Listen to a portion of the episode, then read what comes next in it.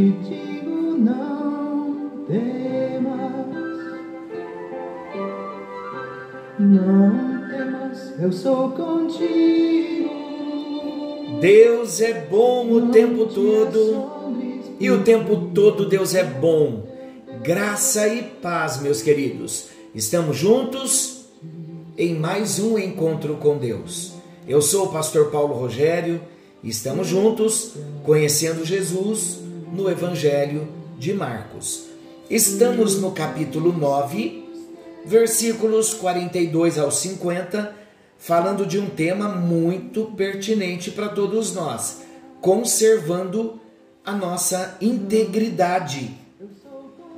E o primeiro destaque que fizemos no encontro anterior foi o amor de Deus, o amor divino para com os novos convertidos. O segundo destaque é o cuidado para não ser uma pedra de tropeço. Meus amados, o assunto é sério. O assunto é para quem quer ser cristão verdadeiro, quem quer ser discípulo verdadeiro, precisa entrar por esse caminho. O cuidado para não ser uma pedra de tropeço. O escândalo que coloca em risco a fé de um novo convertido chama-se pecado. E o pecado se manifesta por meio de atitudes. Atitudes corporais, atitudes externas, que expressam o que está lá dentro do coração. E Jesus se utiliza de exemplos fortes. Olha os exemplos sérios que Jesus usa: arrancar um olho cortar uma das mãos ou um pé, para demonstrar, ainda que de forma figurada, a que nível o cristão deve estar disposto a chegar para não desviar alguém do caminho, além de não se desviar a si próprio. A ilustração fala de uma determinação para fazer qualquer sacrifício, a fim de se manter íntegro em sua jornada cristã. Então, meus amados, conforme todas as ilustrações que, que são citadas aqui nesse texto de Marcos 9, 42, se um dos seus olhos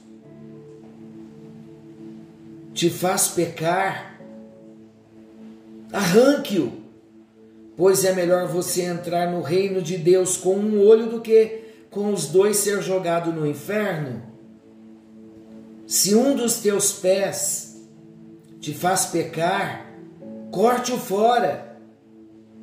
Olha o texto, dá para nós uma impressão de um radicalismo nós podemos usar a palavra que quisermos, mas existe um ponto aqui que é um princípio.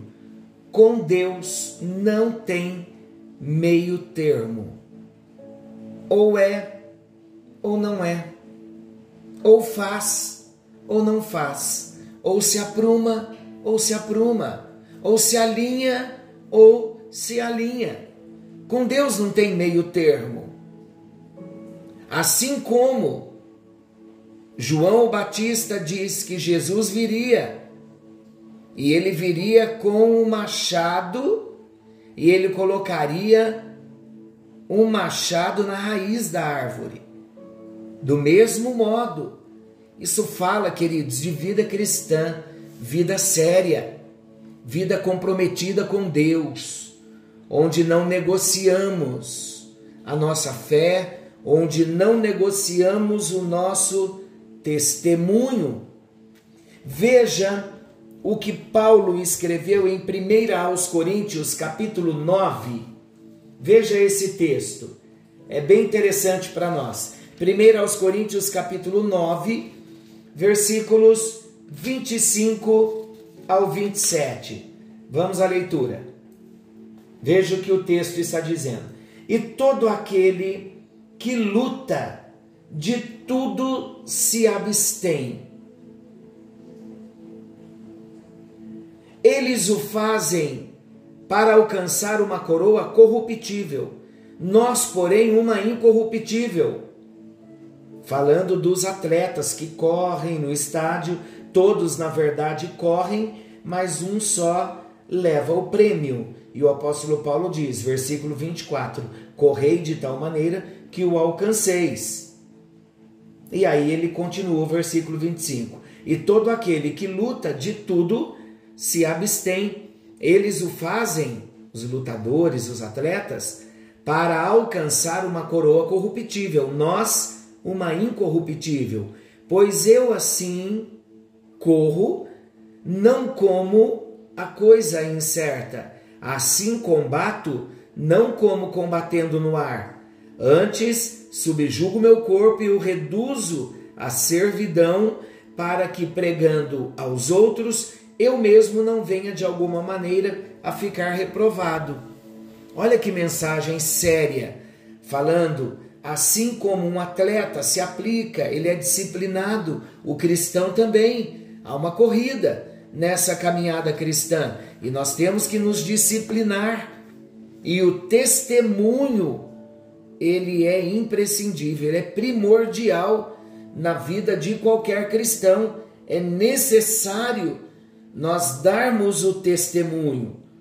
E conforme aqui o texto, arranque um, uma perna, arranque um olho, porque é melhor entrar no céu com um olho só do que ir para o inferno com dois. É uma figura de linguagem, mas é algo muito sério. Então, conforme essas ilustrações aqui, o que Jesus está querendo dizer é que é melhor renunciar o pecado do coração manifestado no corpo do que perder a vida eterna e fazer com que outros também percam. Porque o nosso mau testemunho como cristão, meus amados, a falta de compromisso de muitos de nós, muitas vezes, faz com que pessoas se percam, principalmente os novos convertidos, e nós também estamos perdendo a nossa alma. Então vamos tomar muito cuidado e vamos entrar pelo caminho estreito que é a palavra. Quando eu estive no seminário, eu aprendi com, nunca mais me esqueci, com o pastor Josias, um pastor presbiteriano, ele disse o seguinte: Nós não podemos alargar uma porta que ele já determinou como estreita. A porta é estreita, não tem como alargarmos essa porta.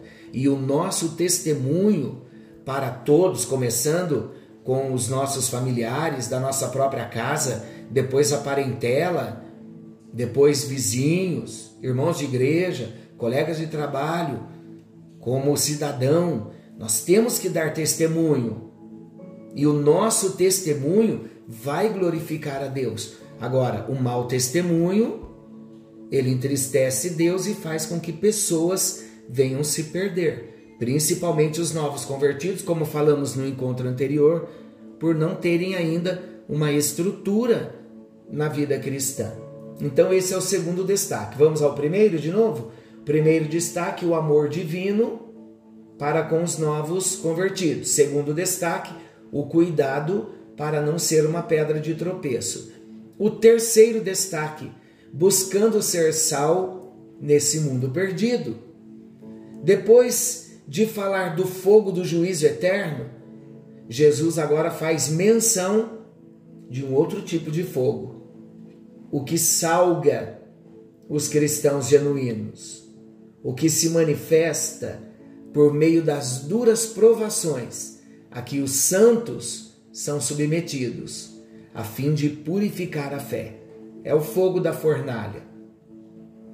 A cada nova prova, o cristão é estimulado a crescer espiritualmente, além de renovar a sua confiança em Deus. Meus queridos, Esse tipo de fogo vai tornar a mim e a você mais maduro, mais experiente na nossa relação com o Senhor. Por isso que Jesus diz que cada um seria salgado com fogo. Do contrário, como o sal pode tornar-se sem sabor? Quando ele perde a sua eficácia. Assim o cristão pode se tornar em relação ao mundo. Sua vida deixa de ser um referencial de integridade e deixa também de mostrar o caminho em direção a Deus. Como cristão, ele vai perder a sua autoridade e a sua função de iluminar o caminho do perdido. Olha como isso é sério. Ter sal em si mesmo significa conservar-se isento da corrupção do mundo. Representa andar em temor a Deus, não participando dos pecados alheios. E sendo assim, queridos, tal pessoa nunca será uma pedra de tropeço para ninguém. Vamos nos conservar isentos da corrupção do mundo?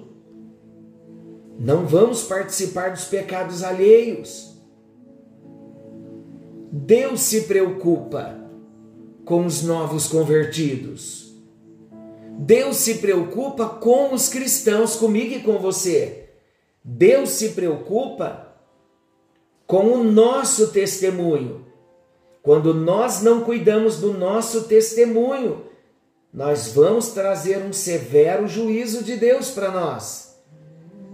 Devemos buscar a integridade para que outros não tropecem por causa do nosso mau testemunho. Cada um de nós deve estar disposto a ser sal nesse mundo, o sal do caráter de Cristo que impede a degeneração do homem. Vamos nos dispor a ajudar o nosso irmão, a ajudar ao novo convertido a firmar-se na fé?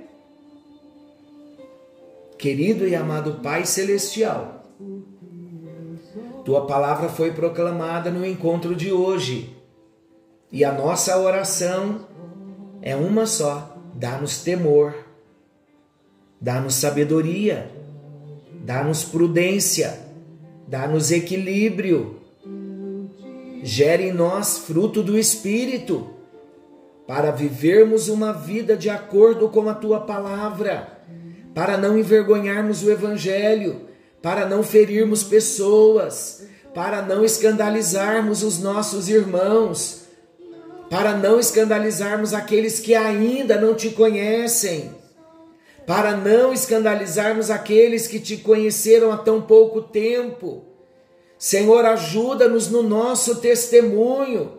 Ajuda-nos, ó Deus, na nossa linguagem, no nosso trato, no nosso procedimento, que venhamos ser padrão dos fiéis, conforme Paulo escreveu a Timóteo. Ajuda-nos, ó Deus, a vivermos essa vida de tal modo que venhamos agradar ao teu coração. Ajuda-nos a nos policiarmos todos os dias. Ajuda-nos a cuidar do nosso testemunho, do nosso testemunho pessoal, no particular e público. Ajuda-nos, porque queremos mostrar Jesus, queremos ser semelhantes a Jesus e queremos manifestar Jesus em todo lugar em todo tempo. Em nome de Jesus se estamos desconcertados com o nosso testemunho, Deus, que a partir desta palavra venhamos primeiramente nos arrepender e depois nos retratar com aquelas pessoas que nós demos mau testemunho. Ajuda-nos nisso, em nome de Jesus. Amém, amém e graças a Deus. Queridos, muitas vezes é necessário a gente fazer alguns reparos. Se a gente feriu pessoas, precisamos ir atrás e fazer esses concertos. Que o Senhor nos abençoe, que o Senhor nos guarde. Querendo o bondoso Deus, amanhã estaremos de volta nesse mesmo horário com mais um encontro com Deus. E não se esqueçam, Jesus está voltando e precisamos estar prontos. Fiquem todos com Deus. Algo novo está vindo à luz. Uma excelente noite a todos. Não temas, eu sou contigo. dias são gris, porque